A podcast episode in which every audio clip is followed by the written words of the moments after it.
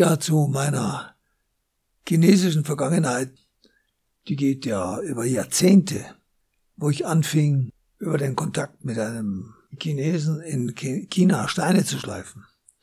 Und zwar zigtausende zu wirklich sehr geringen Preisen, damals noch, wo ein Chinese, das waren ja meistens Chinesinnen, 50 Dollar im Monat verdiente.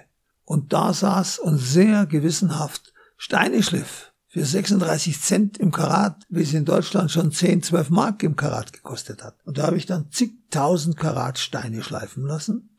Tja, das Schönste war, wie ich diese Schleifmädels mal zu meinem, ah, zu meinem 50. Geburtstag, jetzt haben wir auch ein, ein Datum, ähm, zum Hühnchenessen auf dem Feld einlud. Da saßen dann immer acht um ein Feuer rum und haben ein Hühnchen gebraten. Das waren 160 Mädels. Alle im, im Alter zwischen 15 und 20 Jahren.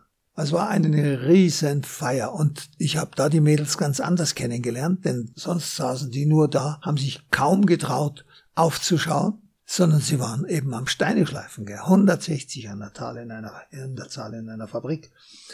Und dann waren die 160 auf der Wiese Hühnchenbraten. Und das waren ganz andere Menschen. Also, auf den ersten Eindruck.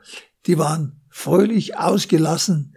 Ich habe mich so gefreut über den Wechsel denn in der Fabrik waren das eigentlich nur funktionierende Apparate, kann man sagen. Bei 50 Dollar im Monat.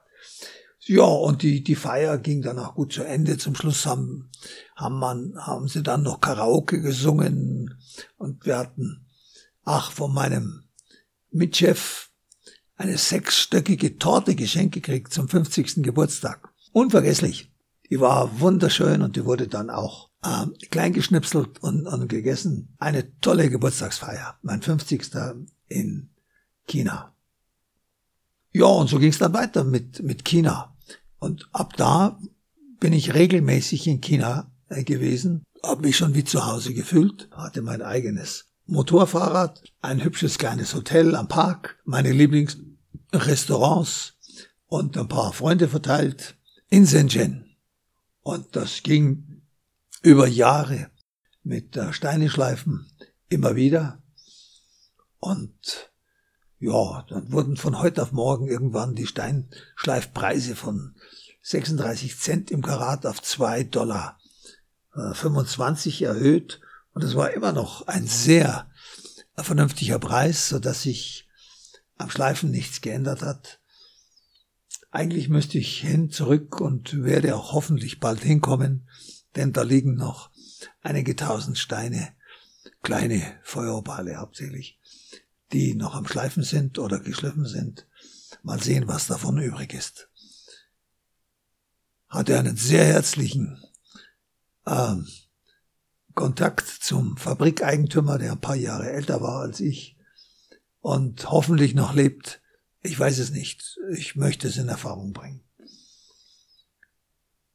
Tja, das ist zunächst mal das Ende meiner chinesischen Steinschleifgeschichte, die über Jahrzehnte ging.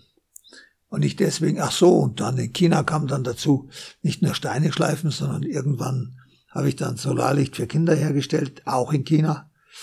Und mit der Schweizer Verbündeten nach Madagaskar geliefert, wo die weitergereicht wurden zum Selbstkostenpreis, zum Teil darunter an Leute, die dringend Licht brauchten auf dem Land irgendwo ohne Stromversorgung. Und die haben dann mit einem kleinen Solarpanel und einer Batterie äh, die Lampen aufgeladen. Die Batterien waren leider äh, nicht sehr gut und waren nach einem Jahr hinüber und damit auch die Geschichte meiner Solarlampen. Die Paneele gibt's wohl heute noch und äh, ja, die Lampen vielleicht auch, aber die Batterien waren nach einem Jahr hinüber. Und vor allem kamen dann andere Anbieter auf den Markt, die sehr vergleichsweise gute Produkte brachten, sodass mein Produkt gar nicht mehr so gefragt war.